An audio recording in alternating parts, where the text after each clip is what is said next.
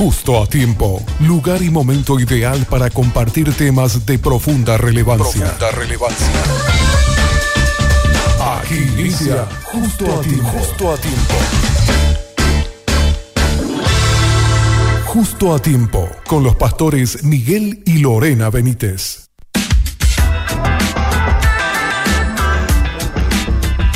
Pasaron tres minutos de las 15 horas y yo estoy feliz y contenta de recibir nuevamente aquí a Marcos Beren, él es auxiliar pastoral de la iglesia Más que Vencedores Barrio Obrero y hoy nos acompaña nuevamente aquí en el bloque justo a tiempo. ¿Cómo estás Marquitos? Bienvenido nuevamente. Muy bien, gracias a Dios Fabi, un gusto compartir con Obedira en estos 30 años. Mira un poco, estaba pensando, escuchando los mensajes de la gente. Viniste regalo. regalo eh... y yo así que reciban la bendición. así es. Tenía 12 eh, años cuando, cuando la primera vez que escuché Obedira. ¿En serio? Estaba en Lambaré, eh, creo que Feliz Bogado allá, casi llegando, trabajaba ahí con mi papá en una carpintería. Y me acuerdo que para mí fue todo, wow, una radio que se escucha en ese, en ese entonces. Era, no sé si había, FM creo que no había. AM por ahí había, pero nosotros los jóvenes queríamos algo más. Y encima escuchar música cristiana, programas todo el día, para mí fue una en mi, en mi adolescencia cristiana fue todo un, una, un, ¿cómo es? un descubrimiento. Así que bueno, tengo 42 años. Eh, una vida marcada por Obedira. En, como en mi caso, en tu caso. Bueno, no sé en tu caso, Fabio, pero en mi caso. Sí, en mi caso también. Yo ya. Muchos jóvenes fuimos marcados. mi experiencia también con Radio Obedira. Yo escuchaba siempre la radio y a este horario porque salía al trabajo. Y decía, ¿cómo anhelo, cómo quiero en algún momento tener un programa en Radio Obedira? Y, y bueno, el señor fue bueno cinco años después, pero ese sueño quedó ahí en el auto, en el vehículo, ¿verdad? Y bueno, el señor cinco años después Dios conoce los anhelos. ese anhelo del corazón había sido ya planeado y seguro se reía ahí cuando yo estaba diciendo eso en el auto y mira, poco se ríe, ¿verdad? Pero bueno, eh, lo bueno es que hemos sido de bendición, han sido de bendición todos los que pasaron por acá. 30 años y bueno, estamos seguros de que por nuestro regalo de 30 años traes tu testimonio, Marcos, Así es. para poder em, contarnos y regalarnos el día Así de hoy. Así es, Fabi. Y bueno, vamos a comenzar. Eh, en realidad es el... Eh, yo crecí en una familia cristiana. Y esta es la historia de mi familia, de como viste que venimos hablando, el miércoles pasado hablamos de la, la, verdad que nos liberta. Eh, y es como quiero hacer una tipo una continuación o conclusión de esa verdad que nos liberta, que fue la verdad que llegó a mi familia, la, eh, a Jesús, Jesús en la familia. Yo ya soy resultado de lo que Dios hizo en mi familia. Es larga la historia, pero voy a resumir. Fabi, cortame si ve que me voy y decime, no, cambia de tema. pero bueno, esta es la historia de Irma. Irma es mi mamá. Eh, por gracia de Dios la tenemos con vida, con salud, ahí con sus achaques que seguro está escuchando ella, la familia, los hermanos de Barrio Obrero, aprovecho de darle saludos a todos ellos. Y ella a sus 18 años, eh, en una noche de descanso, estudiando, haciendo la, la, secundaria, a punto de terminar la secundaria, se acuesta a dormir y esa noche ella tiene un sueño particular no es que comió mucho y soñó, tuvo pesadillas porque comió mucho, sino que realmente tuvo una, digámosle, una visita espiritual en sueños y al día siguiente ella amanece otra persona. La familia, y esto lo digo con mucho respeto, mis abuelos, mi abuela en particular, una señora de esas paraguayas devotas, sincera, pero era tan sincera tipo el apóstol Pablo paraguayo venció mujer, que ella era capaz de de levantarse contra cualquiera que se, que se ponga en contra de lo que ella creía. Ella era capaz hasta de matar si era necesario por su fe, por su religión. Y así creó a su familia, eh, muy devota, tratando de vivir todo lo que le enseñaban desde la religión. Los años transcurrieron, ellos tuvieron que emigrar a la Argentina, en ese entonces por cuestiones de, eh, política, todo ese tema de, la revolución, etcétera, etcétera. Bueno, mamá se crió en Buenos Aires. A sus 18 años tiene una visita inesperada espiritual y amanece otra persona a tal punto que Irma, con sus 18 años, eh, a veces entraban a su pieza y la escuchaban hablando un perfecto guaraní cuando hasta el día de hoy ella, ella no habla, por ejemplo, con una voz de hombre contando historias que, no tenían nada que ver, que ella nunca había estado ahí, de la guerra, que mi abuelo fue veterano de guerra. Eh, era atormentada por espíritus inmundos. Ella veía cosas, mis, mis, abuelos contaban que En momentos entraban a la pieza y la encontraban tirada en la cama, la cama dada vuelta. Una vida de tormentos, de muchos tormentos.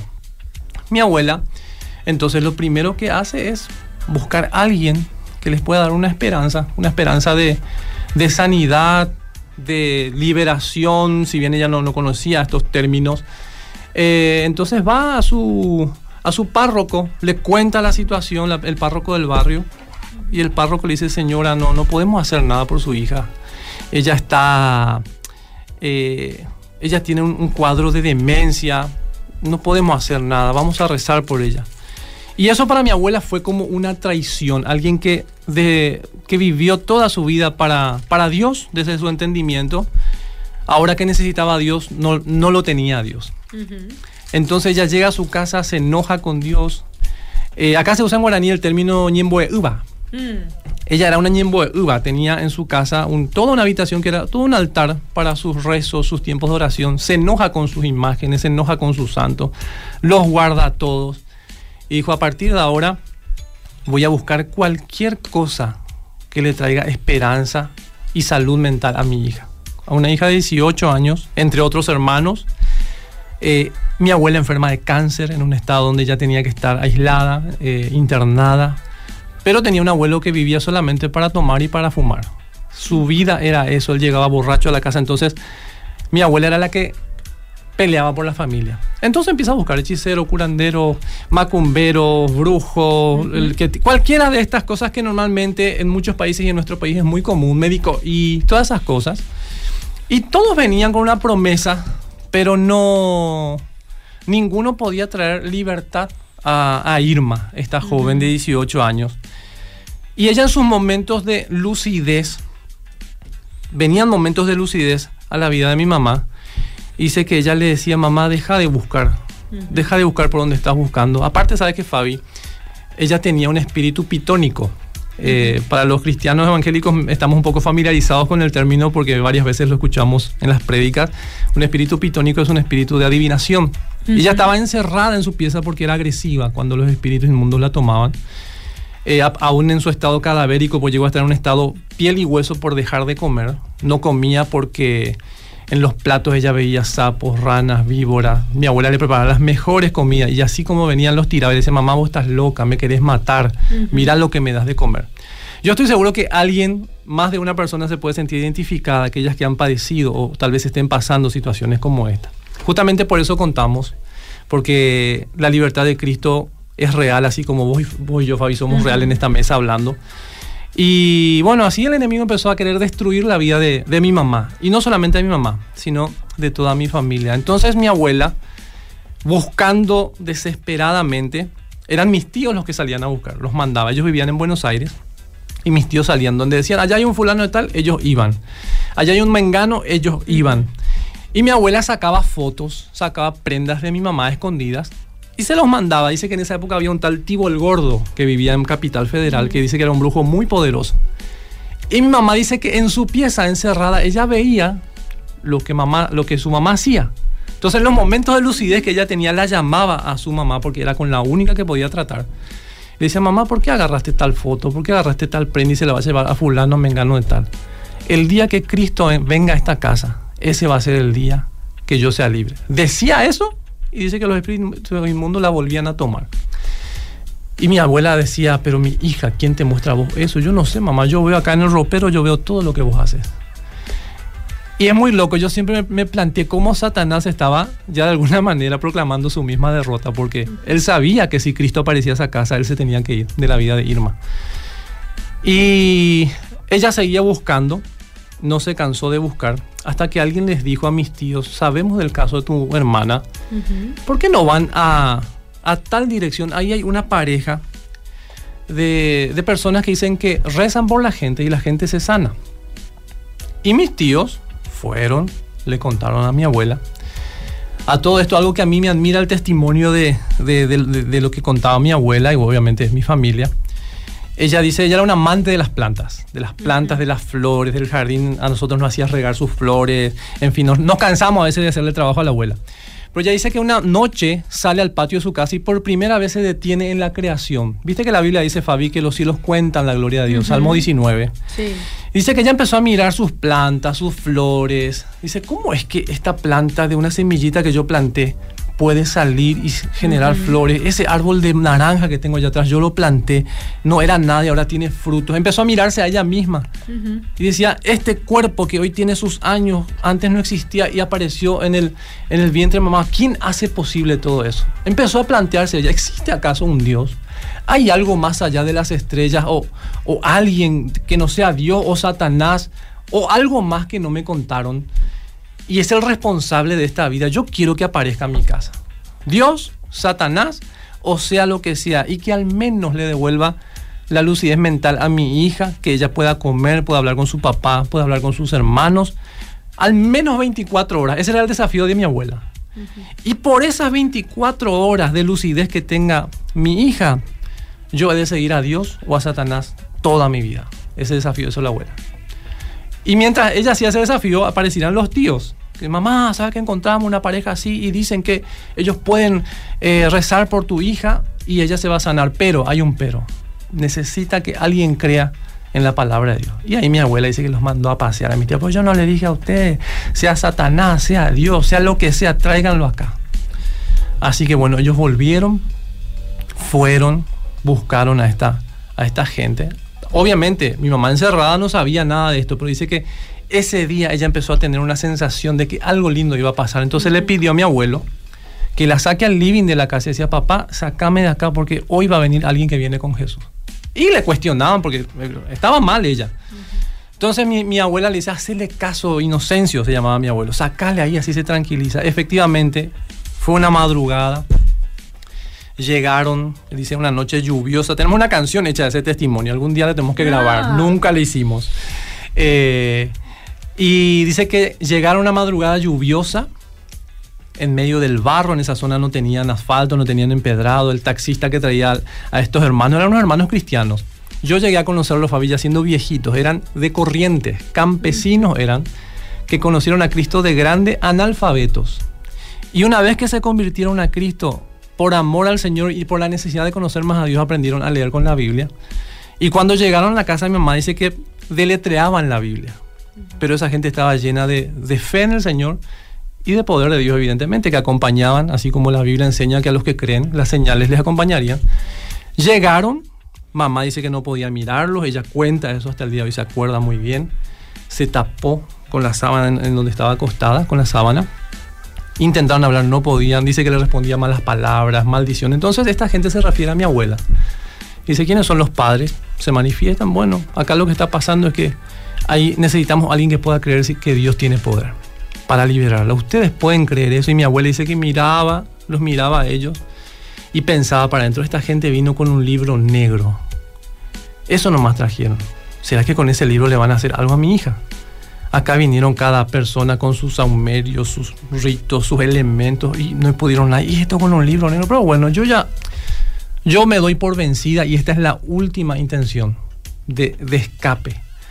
Si esto no funciona, ella pensaba esos mismos días matar a mi mamá, matar a sus seis hermanos, que tenía otros, otros hermanos, mi mamá, mis tíos, matar a su esposo, y antes de matarse ella, ella quería dejar un cartel en la puerta de su casa que diga, Dios no existe, la religión es mentira, y matarse ella. Eso es lo que pensaba mi abuela. Y este hermano le desafiaba, señora, ¿usted se anima a creer? Y dice, mira, yo ya intenté de todo, así que una más no me es un problema. Si esto no funciona, yo ya sé lo que voy a hacer. Y este hombre le dice, señora, ¿y usted qué va a hacer si Dios hace una obra en su hija? Y ella dice, si Dios sana a mi hija, yo he de salir casa por casa en todo este barrio y hasta donde mis piernas me lleven, contándole a la gente que hay un Dios que tiene poder. Y este hombre le dice, acuérdese señora, porque Dios va a hacer libre a su hija. Y bueno, oraron, no hubo aparentes manifestaciones, así como solemos ver o escuchar o se nos cuenta.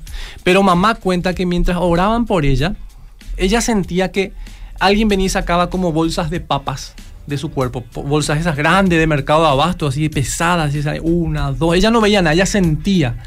Y a medida que iba saliendo, ella, ella sentía que algo, algo lindo entraba en su ser y ella empezó a descansar, a descansar hasta que se quedó dormida. Eso era de noche, se quedaron toda la noche hablando estos misioneros con mi mamá. No se dieron cuenta a la hora, evidentemente. Yo me imagino que no tengo muchos detalles de la historia, pero les hablaban de testimonios, le enseñaron del Señor. Y así amanecieron hasta las 6 de la mañana. Y a las 6 de la mañana, Irma se despierta, dice que se levanta de su cama y ellos estaban todos en la misma habitación. Y le dice a su, a su mamá, mi abuela, mami, tengo hambre, le dice. Y la reacción de mi abuela fue, serio, ¡Ah! así en guaraní. Y el hermano que estaba ahí con ellos orando, dice, señora, ¿por qué se preocupa? mire cómo está mi hija, mire lo piel y hueso que es, le decía. Ella hace seis meses que no come nada, por esto, por esto, por esto, que ya lo conté. Ah, dice el, hermano, eh, ni siquiera era un pastor, era un hermano común de una congregación. Dice, vaya y traiga lo que tiene, le vamos a enseñar a bendecir los alimentos, como dice la palabra, y va a ver cómo su hija va a tomar. Mi abuela fue, preparó, oraron esa, esa oración, Señor, bendice estos alimentos que siempre hacemos cuando comemos. Y mamá dice que tomó todo su café con leche, su pan con manteca, con dulce de leche. Terminó su primera oración y dice, mamá, ¿tenés más? Ahí mi abuela dice que abrió feroz su ojo. Dice, acá hay algo que yo no conocía, pero algo hay. Yo quiero saber de qué se trata. Y ahí empezó una experiencia de liberación en la vida de, de Irma. No sé cómo estamos de horario. Sí, tenemos, tiempo. tiempo. sí. Y pero pasó algo más. Hay un proceso, obviamente tengo que acortar toda la historia. Hubo un proceso donde ella empezó a ir a la iglesia. Eh, fue un proceso de tiempo que mi abuela sufrió mucho. Ella tenía, para ir a la iglesia tenía que tomar dos trenes y un colectivo. Llevar a su hija en la condición en la que estaba, no es que fue libertada automáticamente. A veces mi mamá se le reviraba, dice que la bañaba, toda vestidita, salían para ir a la iglesia y por ahí mamá veía que estaban jugando partido en una canchita se zafaba la mano de la abuela y se iba a jugar partido con los muchachos. O por ahí se metía a la ducha, se bañaba enterita y cosas como esas. Pero mi abuela tuvo una fe firme y dijo, acá Dios está haciendo algo y yo no voy a aflojar con esto. Ella permaneció, que es uno de los secretos de la vida cristiana, Fabi. Eh, Dios hace obras tremendas, pero hay algo que espera de nosotros que es la permanencia en nuestra fe, en nuestra constancia. La Biblia, de hecho, habla de perseverar hasta el fin. Y la abuela permaneció. Y hubo un día donde hubo un retroceso aparente en, la historia libertad de mi mamá. Tenemos que recordar al principio de la historia, ellos eran muy idólatras, ellos tenían su fe en, en, las imágenes, en los santos, en lo que la religión les había enseñado. Y en su enojo la abuela guardó todo eso, se olvidaron de eso y dice que hubo un retroceso, empezaron a investigar qué pasaba, los pastores decían, ¿a dónde fue? Fueron a un brujo, hablaron con alguien que no sea de la iglesia, hicieron algún tipo de ritual, dicen, no, no, pastor, vamos a la iglesia, nunca más fuimos a eso. Y nadie sabía qué es lo que pasaba, el tema es que Irma estaba peor que al principio, de un día para otro. Entonces le enseñaron a orar, a ayunar, dicen, vamos a orar puntualmente por esto, y van a orar tres días, pónganse tres días de oración. Oren, ayunen si pueden y así como ellos pudieron, lo hicieron. Dice que ellos hicieron, eh, apartaron tres días de oración y de ayuno. Y oraban, tenían sus tiempos de oración. Dice que al tercer día de oración ellos estaban arrodillados, mis abuelos estaban arrodillados en la cama, los dos, orando, pidiendo a Dios misericordia. No sé cómo habrán sido esas primeras oraciones porque eran recién convertidos, recién estaban empezando, pero estaban orando. Y mi abuela dice que escucha una voz de repente mientras está orando que dice, ¿dónde están tus santos? Dice que ella se levanta a su oración, le golpea a, su esposo, a mi abuelo. ¿Qué es lo que me está diciendo Inocencio? Yo no te dije nada, yo estoy orando. Y se volvió a orar. Y vuelve a escuchar esa voz. ¿Dónde están tus santos? Le pregunta.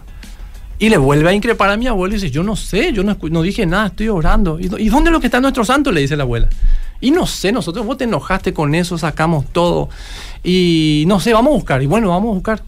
Y ella mientras tanto llama a sus pastores y así, así paso. Y dice, bueno, hermana, ¿ustedes tienen eso? Sí, tenemos, lo guardamos por ahí. Bueno, evidentemente eso a Dios le está molestando porque le hablan, le enseñan de la adoración a los dioses, les muestran los pasajes, Salmo 115 y tantos otros pasajes donde habla de eso, de la idolatría.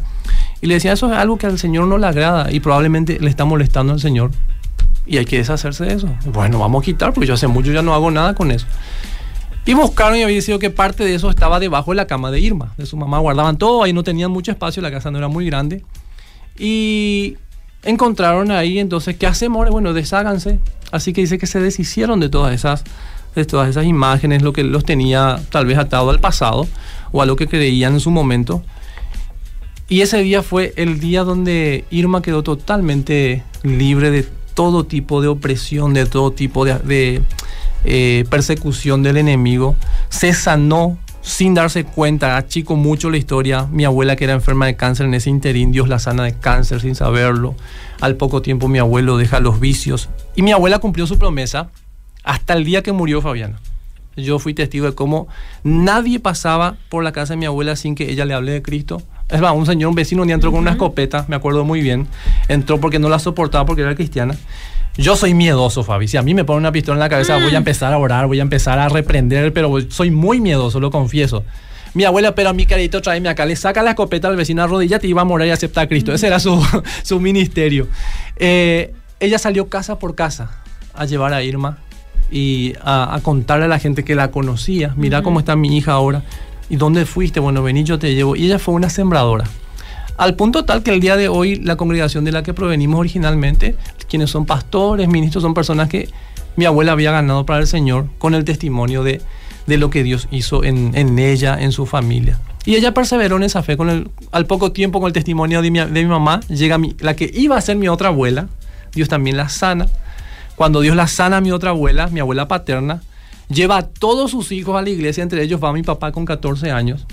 Y dice, papá cuenta hasta el día de hoy, yo no entiendo qué predicaron, no me acuerdo qué pasó, pero lo único que yo me acuerdo es que cuando hicieron una invitación para recibir a Cristo, yo pasé al frente, decía, mi papá cuenta eso hasta el día de hoy, mi papá, y entregué mi vida a Cristo. No puedo explicar lo que sentí ese día, pero hasta el día de hoy Él persevera, nunca más se apartaron del camino del Señor. Y yo quiero hacer énfasis en esto, Fabiana. La vida cristiana no es fácil, yo creo que vos lo sabes muy bien. No siempre Dios obra de maneras tremendas, con milagros poderosos. Dios en su soberanía sabe cómo obrar y en quién obrar y de qué manera obrar. Pero hay algo que Dios nos pide y es, perseverar. Habíamos leído el, miércoles pasado, miércoles, sí, eh, conoceréis la verdad y la verdad os hará libres. Ahora nuestra responsabilidad es permanecer en esa verdad. Porque hay mucha gente que conoció esto. Yo vi gente, Fabi, que fue sanada, fue curada.